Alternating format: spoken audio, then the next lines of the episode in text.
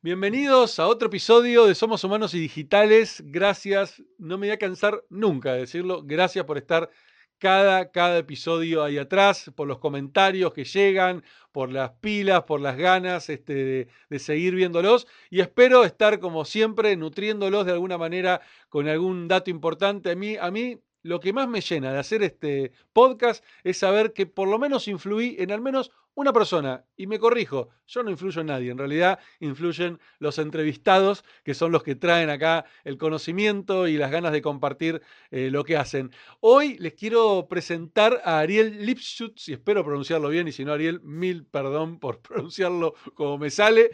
Eh, Ariel es eh, director y cofundador de Pulpo, una startup eh, especializada en el mundo de los seguros. Ya nos va a contar bien Ariel a qué, qué, se dedican, pero muy interesante porque aplicaron algo que me fascina, que es el tema de la inteligencia artificial, que como saben es por donde va el futuro y por donde estamos yendo de una manera totalmente exponencial y que cada día que pasa aparece algo nuevo en el mundo de la inteligencia artificial. Así que me pareció súper interesante poder conversar con Ariel y que nos cuente qué está haciendo desde ese, desde ese punto de vista en el mundo de los seguros, ¿no? Una industria tan antigua y tan tradicional que me parece de las más interesantes para disrumpir.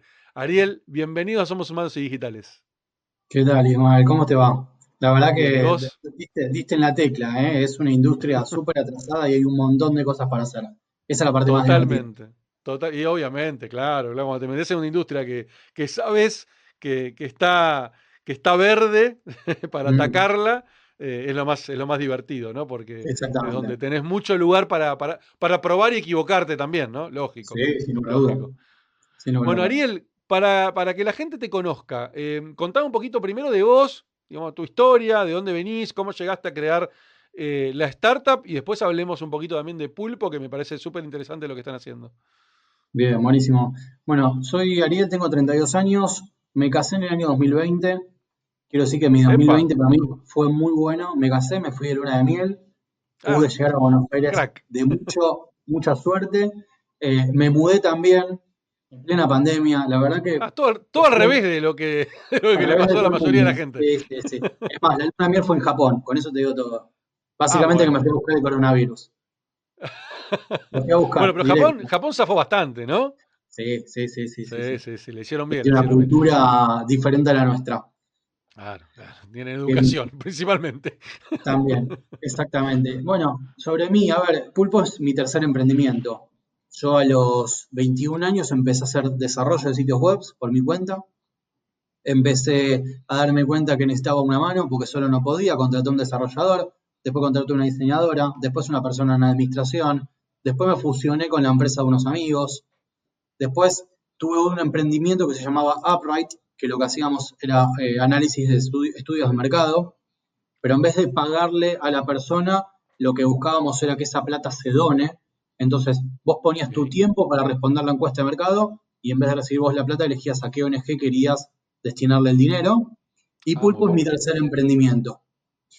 En los últimos años, yo desde el 2016 eh, empecé a especializarme en inteligencia artificial, primero de la mano de IBM Watson y después empecé a trabajar con diferentes tecnologías.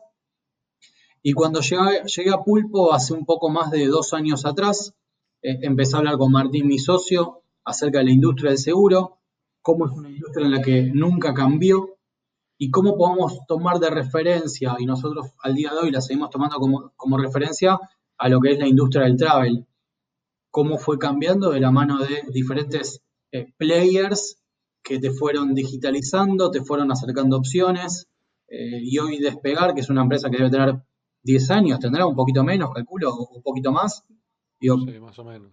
Cómo, cómo, ha disrumpido el negocio de una manera espectacular.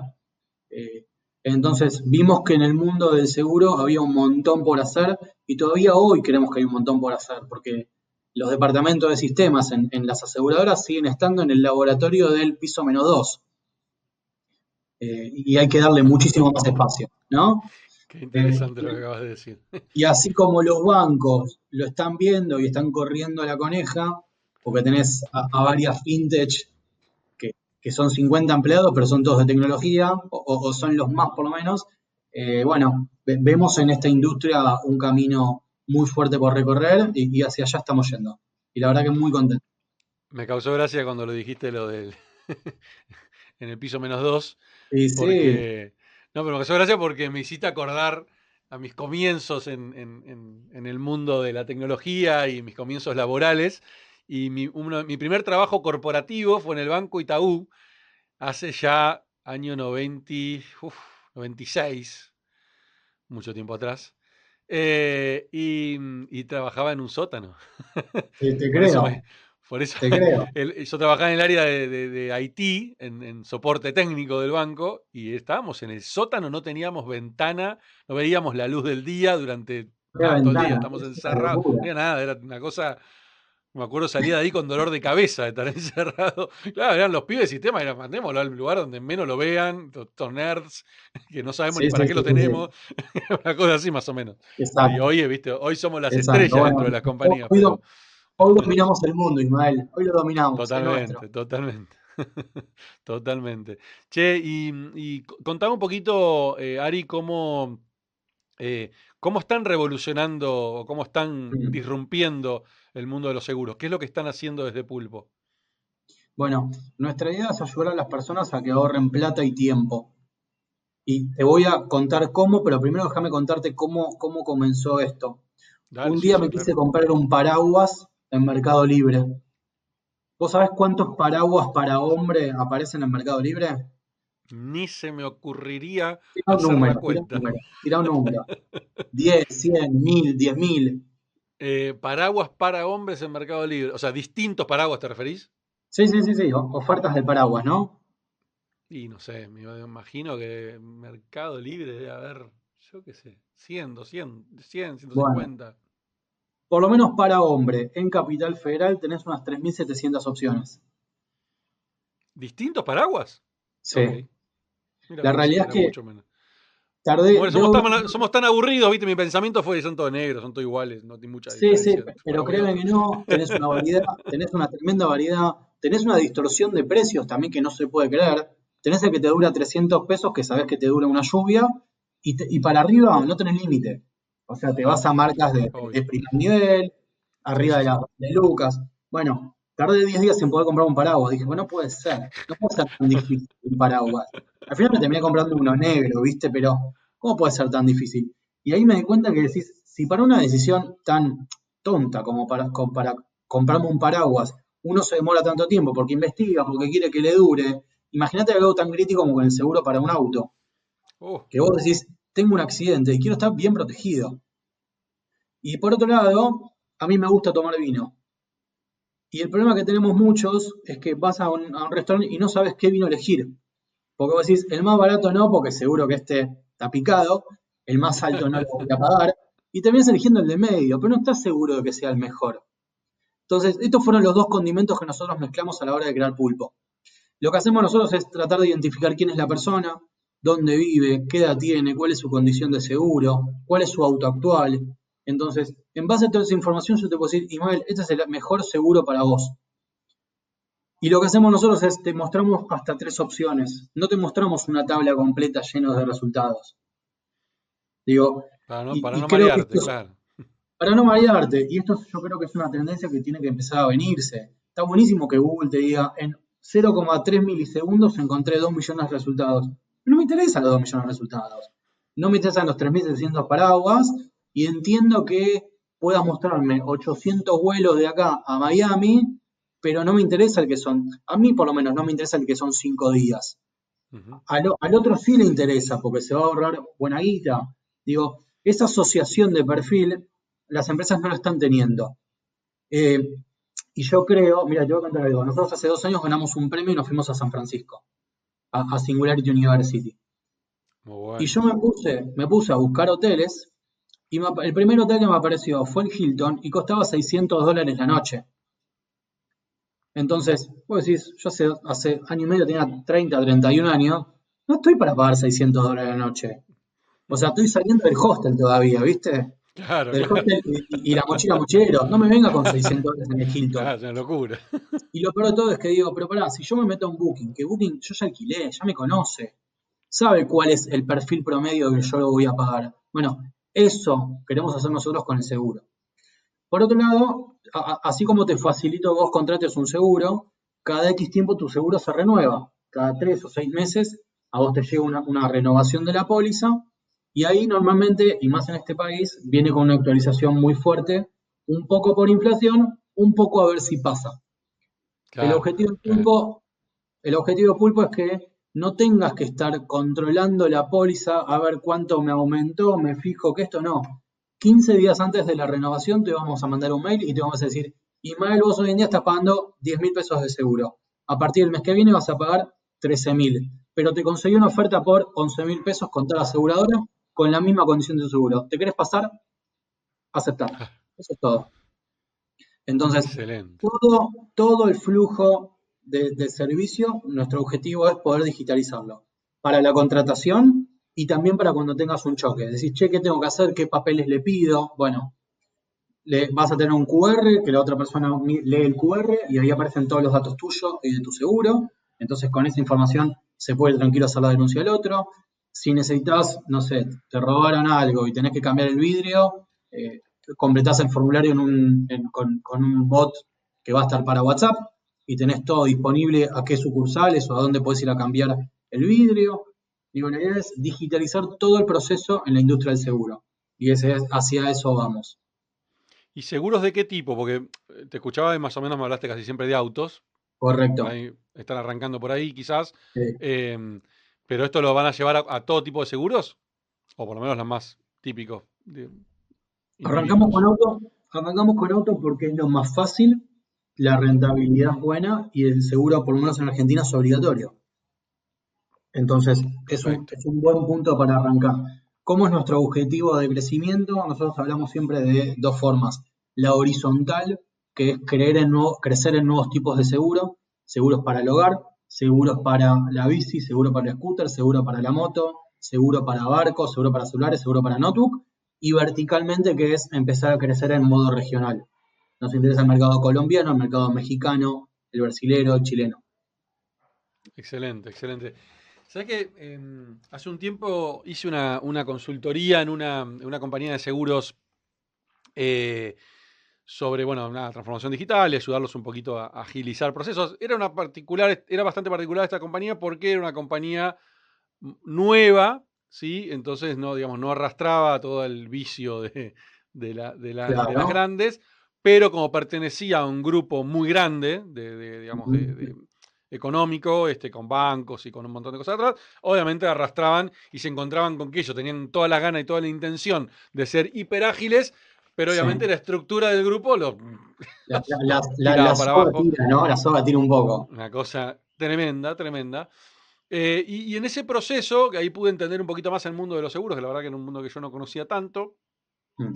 Eh, eh, me llamó la atención mucho, el, claro, la, gran disparidad que hay eh, en, los rangos etarios, ¿no? En las necesidades, tanto de cobertura del seguro por un lado y por el otro lado, de cómo por ahí hay ciertas edades, que tiene cierta lógica, digamos, de cierta edad para arriba, em, necesitan hablar con alguien, necesitan esa cosa del asesoramiento personalizado y obviamente ciertas, eh, ciertas generaciones, yo que sé, un centennial para abajo, por ahí, nada, yo lo hago todo online y no quiero hablar con nadie. Es más, hasta me rompe las bolas hablar con alguien. hablo en primera persona, aunque no soy ni centennial ni millennial, soy un X, pero soy un X con alma de centennial. no, perdón, de millennial, no. Pero bueno, tengo dos hijas centennial igual. con alma de millennial, y me pasa eso, soy de los que no quiero hablar con nadie. A mí dame todo, viste, clics. O sea, no me hagas hablar con ninguna persona. Eh, ¿cómo, cómo, cómo, manejan esa parte, digamos? ¿Cómo, cómo lo tienen ese, esa interfaz con el, con el cliente o con el posible cliente? Bueno, antes, antes de, arrancar con el proyecto, eh, como te comentaba, yo me dediqué mucho a la consultoría y a, desarrollo de innovación. Y bueno, antes de tocar una sola línea de código o empezar a armar algo, quiero ver cuál es la viabilidad que tenemos en el negocio para que una persona se cambie de seguro y por qué porcentaje lo haría, ¿no? Hicimos una encuesta muy grande, la verdad que nos salió muy bien, y dentro de esa encuesta nos dimos cuenta que a partir de los 50 años hay mucho arraigo hacia la aseguradora. Y yo creo que es como vos decís, es un tema generacional. El de 50 para abajo, vos le conseguís un 10, 15% de descuento y se va a cambiar de seguro. Se va. Y el de 50 para arriba te dice, no, la tengo hace 20 años y choqué una vez y no tuve problema, o una vez me tuve que cambiar la rueda y vinieron y me la cambiaron. Eh, y, realmente es una edad donde marca un antes y un después. Y está bien que así sea, ¿no? Es, es es esto lo que vos estás diciendo. Totalmente, totalmente. Sí, bueno, me imaginé que iba, iba por ese lado. Eh, nunca me termina de quedar claro, viste, el, el rango, ¿no? De edad de donde empieza esa, esa problemática y dónde se termina. Pero claramente tiene que ver 100% con un tema generacional y, Sin duda. y también de cómo, de cómo, primero que no había tantas opciones, ¿no? Antes. Por Entonces, eh, uno, uno también se aferraba a una marca y estaba toda la vida con esa marca y, y- estabas acostumbrado también a esto, de que de golpe tenías... Sí, sí, Y, sí. y ahí es donde quería entrar, ¿no? Eh, que es un problema que otro día me pasó también dando una, di una charla en un evento de seguros a, eh, a brokers, ¿sí? No, a Mm. brokers no, no, perdón, no era brokers, era... Hay otro, hay otro segmento dentro de los seguros que son los... ¿Cómo es que lo llaman ellos? Productores, or- A organizadores. los productores, a los productores, perdón, a los productores. productores y brokers es lo mismo. ¿Es lo mismo? Ah, ok, yo pensé que eran dos cosas distintas. Ok. Eh, le di una charla a, a productores y, em, claro, el- el- el- el- lo que me encontraba con ese, con ese mundo es que hay mucha gente, o, o, perdón, hay mucha gente que todavía sigue aferrada al productor, ¿no? Yo quiero hablar con el productor y que el productor me asesore, bla, bla. Y después están también los productores que son los que también frenan un poco la industria porque no quieren adaptarse a estos cambios y, y- y sienten que encima toda esta tecnología lo está dejando afuera de juego, ¿no? Bueno, a, la, Eh, a la empresa que mencionabas vos hace un ratito, Sí, cuando se creó, tuvo ese problema con los productores de su casa madre. Claro. Que los productores dijeron, pero pará, estás creando una aseguradora que va a ir directo al cliente, me estás salteando a mí.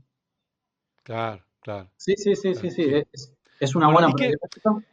¿Qué- ¿Cómo ves vos eso? O sea, ¿cómo ves el futuro del broker o el futuro del, sí, del, del- del productor? ¿Tiene un Mirá. rol dentro de todo este nuevo esquema o, Es, es- o no se es puede reinventar? pregunta. Es una muy buena pregunta. Déjame aclararte que nosotros como pulpos somos productores de seguros. Entonces nosotros Claro, entramos sí. en eso. Claro, Eh, ustedes, pasa que ustedes se, claro, se reconvirtieron y entendieron el mundo tecnológico y, y Claro. lo llevaron a otra escala. Claro. Nosotros, nosotros nos definimos como productores de seguros digitales. Punto.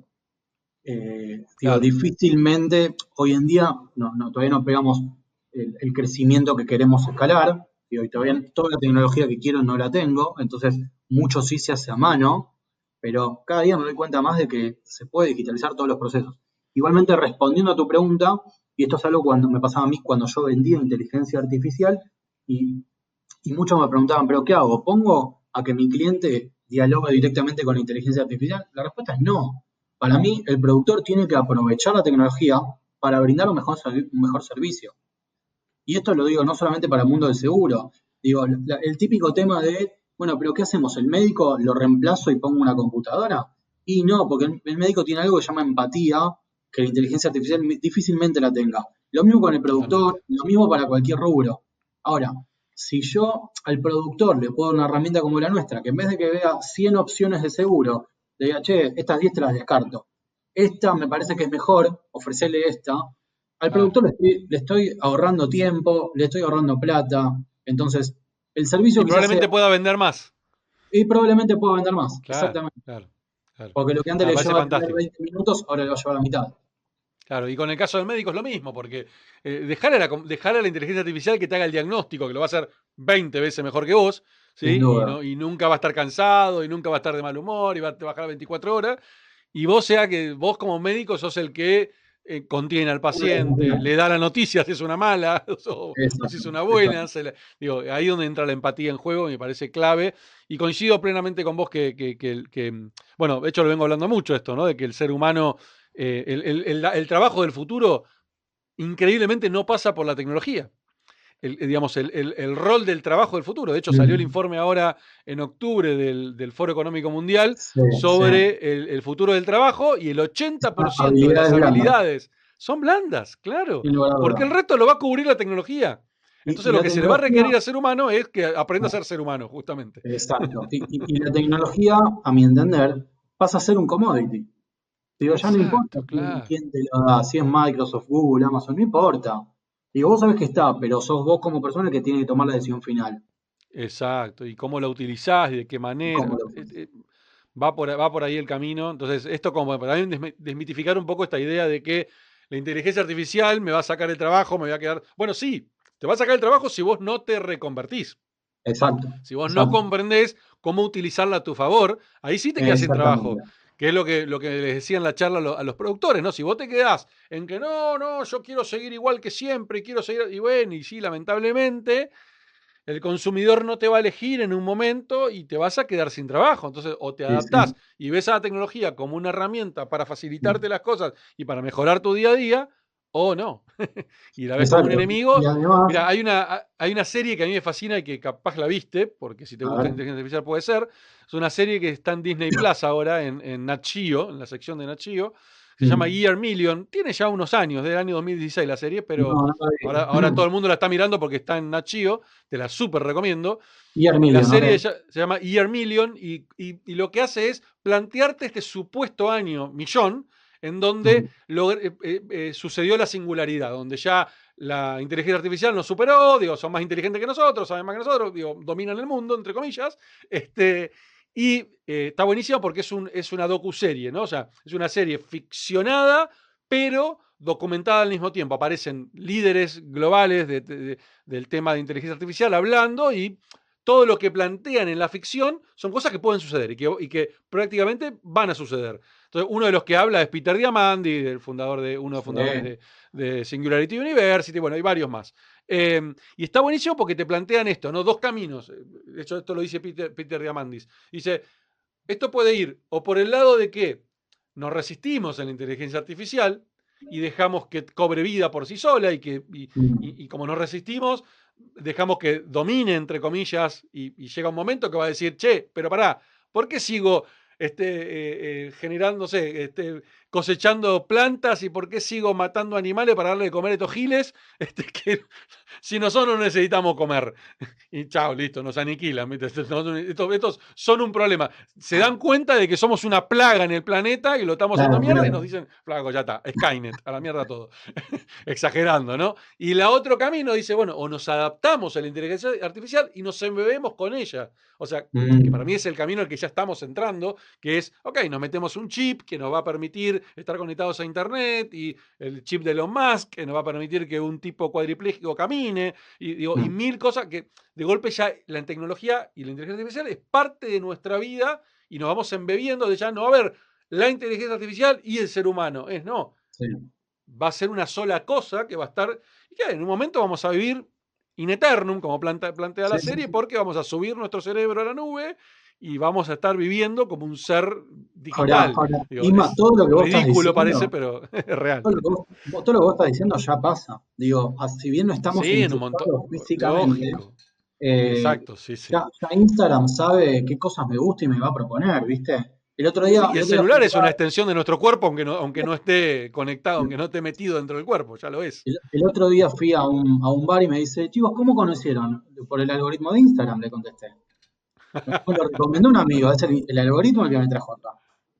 Digo, ya tienen los datos. No están enchufados físicamente, pero los datos ya los tienen. Totalmente. Bueno, la, a mí me parece muy exagerada la serie, pero la, serie, perdón, el documental este de Netflix, el de las redes sociales, me parece tendencioso y, exagerado a mi gusto. Eh, pero bueno, sí, es real, pasa por ese lado, ¿no? O sea, esa data está y con esa data pueden tomar un montón de decisiones inconscientes por nosotros. y que nosotros creemos que no, esto lo dice porque me gusta. Bueno, no, te convencieron que te gusta. Pero no te diste cuenta nunca que te convencieron. es así. Y ahora, yo tengo un problema que... Eh, soy un fanático como, como obviamente de la tecnología, ¿no? Un fanático mal y soy esos tipos que viven comprando boludeces que después la usa una vez mm.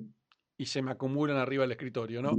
Como por ejemplo, mira, Acabo de hacer un paneo rápido en el escritorio y ya vi una de esas boludeces. A ver. Hace, y te lo voy a mostrar. Hace, creo que un año y medio, dos años, me compré un gimbal, que es este aparato para poder eh, poner el celular, ¿sí? Entonces vos te vas moviendo y digamos, el celular siempre se mantiene estable, ¿no? Entonces, sí. exacto, fantástico, es espectacular. lo usé cinco veces. Sí, sí, sí, sí. Toda sí. la furia. Hoy, encima, los teléfonos nuevos, la estabilización que tienen es increíble. Ah, O sea, sí, casi ¿no? no. Entonces, nada, lo usé cinco veces. Y lo usé mucho, por ejemplo, cuando el año pasado estuve haciendo varias entrevistas en, en- en persona antes del coronavirus. Y bueno, y ahí grabábamos a tres cámaras. Una de las cámaras era esto. Pero digo, y así tengo miles de estas huevadas. Ahora, ¿cómo llegué a comprarme esto? Llegué porque el algoritmo empezó a recomendar cosas. Yo empecé a, a buscar mucha información de cómo mejorar videos y cómo filmar mejor y no sé qué. Y golpe, un día me encontré con una publicidad de esto, dije, che, qué interesante. Sí, sí, Y me enfermé y estuve a punto de comprarme la nueva versión. Y después dije, pero pará, ¿para qué? Si esta ni la usé, ¿por qué voy a comprar la nueva? O sea, y es constantemente. Hace unos días me compré, eh, hace un poco me compré el reloj este de Xiaomi, ¿no? Que es espectacular, que tipo sale un menos de un tercio o menos de un cuarto de lo que sale un, un- no, más, menos todavía de lo que sale el de Apple y, y es- y te dura la batería una semana, dos semanas sin cargarlo, es una locura. Eh, y tienen casi todas las mismas funcionalidades. Eh, me enfermé, me encanta, todo sí lo uso mucho. Y hace unos días me compré, que ya tengo estos auriculares, tengo Bose, tengo un montón de auriculares, y me compré otros nuevos, ¿sí? De esta misma marca, porque me detectan el ritmo cardíaco desde, el- desde la oreja, Ah, y entonces me cambian, me, me cambian los bajos, eh, eh, los graves en la... en la, eh, en- cuando estás corriendo y además tiene la funcionalidad esta de, de tunneling, entonces si yo estoy, eh, como tiene noise canceling pasivo, te habilita como un micrófono, entonces escuchás lo que está pasando afuera al mismo tiempo que escuchás la música. Digo, me convencieron desde la pelotudez del speech, o sea, y de nuevo, llegaron a mí con una publicidad. O sea, y me lo estoy comprando Increíble. porque son baratísimos, porque encima todo lo que hace esta marca es hiper barato. Digo, ¿cuántas veces lo voy a usar? No lo sé. Hace dos días que lo tengo, lo usé una vez, Bien, Esperemos. pero esperemos. to- todo el tiempo, me, todo el tiempo nos pasa eso. Y yo digo, ¿lo estoy comprando porque realmente me gusta o porque me están targeteando Sí, sí, sí, sí. constantemente? Un- uno de los proyectos en los que yo estuve colaborando antes de meterme en Pulpo era una plataforma de suscripción mensual de lectura, eh, al igual que Spotify o Netflix, pero de lectura. Ok. Y parte del objetivo nuestro y del equipo era cómo hago para retener a una persona, cuánto tiempo tarda una persona en leer un libro, en cuánto tiempo yo te voy a proponer una nueva lectura y en base a qué cosas leíste, qué cosas te puedo proponer. Con el objetivo que vos estés siempre ahí cautivo leyendo, no dejes la plataforma obviamente. Eh, y, y bueno, y así como yo, está Instagram, está Twitter, está Facebook, están todos pensando en eso. Sí, ho- hoy el, el valor, el, el valor para todas estas plataformas es nuestro tiempo. O sea, todas Exacto. están luchando por lo mismo, por el tiempo de atención, con lo cual es una locura, porque te vas a pensar, es, tenés un montón de compañías con PhDs, con 24 tipos súper inteligentes peleándose por cómo me roban la atención. Eso es, es- cuando lo ves de esa manera decís, uy, boludo, me quiero desconectar de todo y me quiero ir al medio del campo. quiero ser dueño de mi vida de nuevo. Al, al pibe este, ya no me acuerdo el nombre, de la película de- del documental de Netflix. ¿Cómo es que se llama? Eh, no me acuerdo el nombre tampoco. Eh, Social Network. Y el pibe No, de- no, no. No, pará, el nombre, el nombre de la, No, de la- Social Dilemma. Social Dilemma. de Social Dilemma, eso, de Social Dilemma, sí. Sí, sí, bueno, es dejó- eso, es eso. Dejó todo. Dejó todo. Y sí, bueno, es que, es que llega un punto que lo pensás un poquito, ¿no? Pero bueno, yo que vivo de esto, vos que vivís de esto, es como que sí, no hay forma. Por suerte, por Tenemos que ser inteligentes en todo caso y saber dónde cortar. Y, Yo, yo digo, siempre, es un tema también de eso, ¿no? De salir del automático. yo siempre digo eso, viste que, viste que el buen vendedor de drogas es aquel que no consume. Sí, total. Bueno, para nosotros es lo mismo. Sí, sí. Por suerte, en, en el rubro nuestro, el de seguros, por lo menos vos estás obligado a tener un seguro, no es que soy yo que te estoy persiguiendo. Claro, claro, claro, claro. Te obliga la ley, no te queda otra. Claro. No te queda otra, es verdad, es verdad. Che, Ari, em, bueno, vos sos, vos sos muy joven, em, así que este, tenés mucho por delante todavía, pero en estos años de, de- de emprendedor, sos joven, pero ya tres emprendimientos, eh, ya tenés una, una historia dentro del, del- del rubro de emprender y en el mundo digital. ¿Qué crees vos que fueron los mayores desafíos que te, que te generó emprender o que, o que te tuviste que enfrentar a- al, al emprender? Qué buena pregunta. Eh, a ver, en, en el último emprendimiento previo a Pulpo, ese fue por allá del año 2015, nosotros necesitábamos juntar usuarios y empresas, ¿no? Yo te comentaba hace un ratito, un usuario que conteste una, una encuesta y la empresa que necesita recopilar datos. Nos costó mucho encontrar ese timing. Y hoy es, como que te diga, yo me meto en Airbnb y no veo propiedades. O me pido un Uber y no hay autos disponibles. Probablemente no uso más la app. Eh, ese fue uno de los mayores problemas y lo veo mucho hoy en día, ¿no? Tengo muchos conocidos que me contactan y me dicen, che, tengo tal idea, ok, tenés que unir la oferta y la demanda. Yo creo que esa es la parte más difícil. Y hoy en día, también contexto de pandemia, siglo XXI, eh, por lo menos en Argentina y creo que un poco en Latinoamérica, es difícil hacerse de fondos. Pero fondos... Era mi siguiente pregunta esa. Fondos obviamente que te quieran acompañar en el crecimiento. Digo, porque el, el, el, fondo buitre que viene y quiere el 51%, te encontrás con esos todos los días. Eh, Me ha pasado a decir, pero ¿no querés? O sea, está bien, ponele que avanzamos, pero bueno, ¿querés que yo acompañe el crecimiento? Digo, o te vas a quedar con todo en el momento que te lo doy. Nosotros creemos que tenemos muchísimo más para dar en el proyecto. Eh, Igual normalmente cuando aparece un, inversor, esos son inversores que no entienden tanto del mundo digital, ¿no? Eso puede ser, es cierto. Los casos que hemos tenido no eran del, palo del seguro o no eran del palo digital, es verdad. Eh, y en Argentina, por lo menos en Argentina, yo me atrevo a decir que pasa algo que es que el inversor apuesta a lo que hay hoy en día, a diferencia del yankee que apuesta a lo que hay a futuro. y ahí hay un potencial enorme y por eso las ofertas son diferentes, ¿no? Claro, totalmente. Yo creo que... Sí, piensan mucho en, lo que está de moda, lo que está funcionando y, no tienen esa mirada. Bueno, también tiene que ver con el cortoplacismo de Latinoamérica, ¿no? Que sí. Es, un, gran, gran, gran problema, ¿no? Eh, pero bueno, también atado a, la realidad, a la coyuntura política que tiene, que tiene Latinoamérica, que también es muy complejo pensar a largo plazo. Exactamente. Entonces eso es, Sí, sí, es, inevitable que termine impactando también en, el mundo de las inversiones. Es, tiene cierta, cierta lógica. ¿Y ustedes hoy, eh, Ariel, ya levantaron inversión? ¿Están en proceso? ¿Cómo, ¿Cómo están? Tuvimos una primera en 2019 que no prosperó. 2020 fue un año muy malo, yo calculo que para todo el mundo. Había una conversación que se frenó. Eh, y hoy, hoy en día no tenemos nada. O sea, la primera inversión la hicimos Martín y yo. Eh, y hoy en día seguimos poniendo capital nuestro la idea, nuestro objetivo es lograr este año por lo menos un primer break-even, que es el objetivo primero, y después seguir invirtiendo, o sea, pero poniéndonos un techo un poco más alto, ¿no? Así es. Excelente, excelente. Excelente. Che, ¿cómo te imaginas em, eh, como emprendedor mm. en los próximos cinco años con toda esta... Yo sé que es re difícil esta pregunta que estoy haciendo porque con el nivel de aceleración y el nivel de exponencialidad en la que vivimos, viste, mirar para adelante es complejo, eh, porque nada, todos los días te aparece algo que te rompe por completo los esquemas. Eh, pero bueno, vos tenés cierta, cierta mirada con esto, estuviste en Singularity University, o sea, no sos una persona que no tiene una mirada de futuro, con lo cual podés llegar a tener una, una respuesta para esto. Es, ¿cómo te imaginas eh, y en esto en particular, miremos el mundo de los seguros, el mm. mundo de tu negocio. ¿Cómo te lo imaginas en cinco años? ¿no? O sea, ¿dónde te imaginas a las, aseguradoras tradicionales y dónde te imaginas eh, hacia dónde va a evolucionar tu negocio? Bien, a ver, eh, de a poquito las aseguradoras se están dando cuenta de que no tienen que asegurar objetos. hoy en día vos asegurás un auto, una casa un celular. Eh, y de a poquito se están dando cuenta que atrás de ese auto hay una persona. ¿Y qué te quiero decir con esto? Esa persona, por ejemplo, esto lo hablaba el otro día con alguien de una aseguradora argentina, el, el VP de tecnología de una aseguradora, y le digo, yo tengo auto, pero también tengo bici. Entonces, ya es la persona la que tenés que asegurar en los distintos momentos de la vida.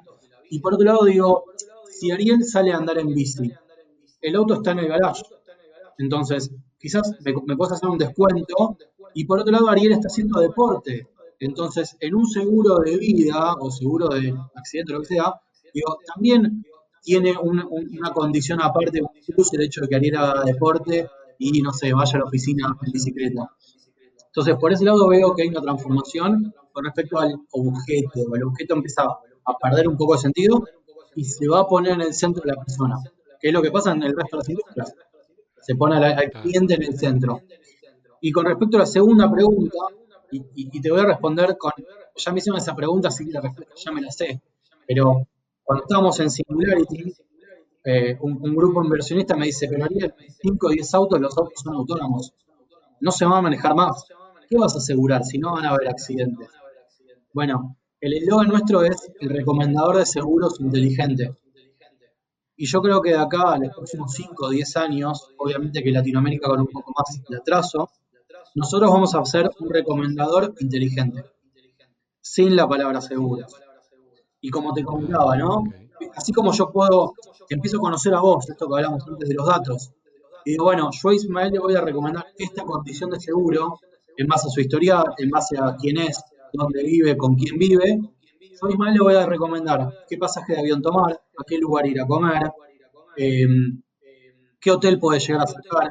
Digo, empezar a recomendarte en todo lo que es tu vida, juntando un montón de información, ¿no? Y sí, yo creo que definitivamente el mundo de los datos está todavía en pañales. no, eh, eh, el, uso de los datos en realidad está en pañales, ¿no? los datos se acumulan y se acumulan y se acumulan. Este, se están tomando datos por todos lados. El tema que para mí está en pañales el uso que se le da, la inteligencia que se le aplica al uso que se le da a los datos. Y, es natural, digo, es todo muy nuevo para todos. Sí, sí, es una evolución, claro. Tenemos que aprender a explotarlos y lleva tiempo. Pero así, así, así es, totalmente. importante. Totalmente. Ari, me gusta eh, a todos los entrevistados hacerles un pequeño juego. Bien. Em, de, digamos, de, mental, ¿sí? Yo soy un fanático, como verás ahí, mis muñequitos y Star Wars, y bueno, nada, soy hiper fan de todas estas cosas. Y por supuesto, amo la película Volver al Futuro. Bien. Y acá agarré el DeLorean de la primera película, ¿sí? De la, del que viaja a 1985. Y te voy a pedir que te subas ahí en el, en el asiento del conductor. Vamos. Y que viajes al pasado. Bien. Que viajes a tus 18, 19 años, terminando el, colegio secundario. hace mucho tiempo, te digo. No fue hace demasiado, así que bastante fácil la pregunta. Em, y que puedas, bueno, son 10 años, ¿no? En 10 años pasan muchas cosas, un poquito más de 10 años. Em, ¿Qué le dirías mm. ¿sí? a ese Ariel que estaba ahí saliendo del secundario, eh, en base al aprendizaje que tenés 10 años, 11, 12 años después, mm. y viceversa, ¿no? El Ariel de 19, 18 que te ve este, cómo estás ahora y lo que estás haciendo, le contás todo, ¿qué te diría? Bueno, qué buena pregunta. me, encanta el juego, ¿eh? eso, me encanta. Lo primero que le diría al Ariel de 18 es aprende inglés. Digo, si bien en ese momento tenía una base muy floja, eh, lo aprendí en estos últimos años muy a la fuerza. E, en un mundo globalizado, como estamos viviendo hoy en día, el inglés es fundamental para todo. Se lo digo al Ariel del 18 y a todos los que nos están escuchando, ¿no? Eh, y después, no, no tengo, a ver, lo pienso más como una, no debería ser como una recriminación, ¿no? No me debería estar recriminando cosas. Sí, sí lo que me voy a decir es, seguí haciendo lo que te apasiona. Eh, como mensaje del, 18 al de 32 le digo lo mismo, ¿no? Seguí haciendo lo que te apasiona porque vas a encontrar la beta ahí. Totalmente. Mira, te hago una, acotación ahí, el, el, debería, ¿no? A mí me gusta cambiar la palabra el debería por no elegiría. Claro. ¿no? Porque, viste, el deber es una palabra tan, y más en el mundo de hoy, es tan chota, ¿no? pues claro, porque es como una imposición, ¿no? en todo caso no elegiría, ¿no? No elegiría hacer tal cosa. Eh, ah, me encantó, me encantó y, me, gusta siempre este segmento al final del, de los episodios porque me encuentro con todas respuestas muy distintas eh, y me gusta ver las caras, ¿no? De cómo, de cómo se van a momentos de su. Claro, porque te, te tenés que viajar mentalmente eh, y, son preguntas que uno no se hace en el día a día, que están buenísimas por ahí. A mí me encanta mucho esto de cada tanto, viste, irme para atrás y decir, che, boludo, ¿te acordás quién, es, quién eras hace 10 años? ¿Qué mm. estabas haciendo hace 20, hace 30? Este, mirá dónde estás hoy, o sea, fíjate qué, qué aprendiste en el camino. Y esto que dijiste de no deberías, que coincido, eh, o no, no, no elijo, yo soy igual, ¿no? Miro para atrás y no me recrimino nada. De hecho, si me preguntan, Che Isma, ¿volverías a eh, cometer ese error? Sí, obvio. Mm. Porque gracias a ese error hoy estoy donde estoy. Gracias a ese error hoy, si no lo, si, quizás si no lo hubiera cometido, quizás hoy no tendría, no sé, mi hija. Claro, o sea, claro. no tendría. Entonces, ni en, ni en pedo me recrimino nada. Todo lo que, todo estuvo perfecto.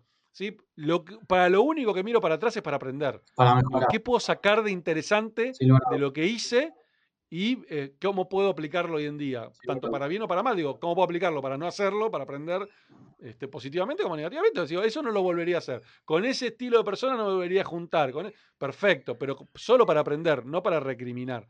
Este, porque creo que es, para eso sirve la vida, ¿no? Para, Sí, para, sí, sí. para aprender y, y- y aprender a aprender a aprender es fundamental, ¿no? Es cierto. Este, poder, poder sacar aprendizaje de todo lo que hacemos. Es cierto. Ariel, te agradezco muchísimo, me encantó la, Estuvo la charla, súper fresca. Te, agradezco mucho tu, Ojalá tiempo. también lo disfrute tanto como nosotros. Ojalá, ojalá, ojalá que, por lo menos como dije al principio, ¿no? Con que una persona, una persona que escuche el episodio y que diga, che, esto le disparó, Sí, ya está, yo estoy, a mí ya me llena. Ya sí, sí. Más que si yo no necesito ni miles, ni cientos, ni. Con uno, ya está, suficiente. Increíble. Te agradezco un montón, che. Muchísimas gracias. Y más, un placer. Un abrazo enorme. Abrazo gigante. Hasta luego.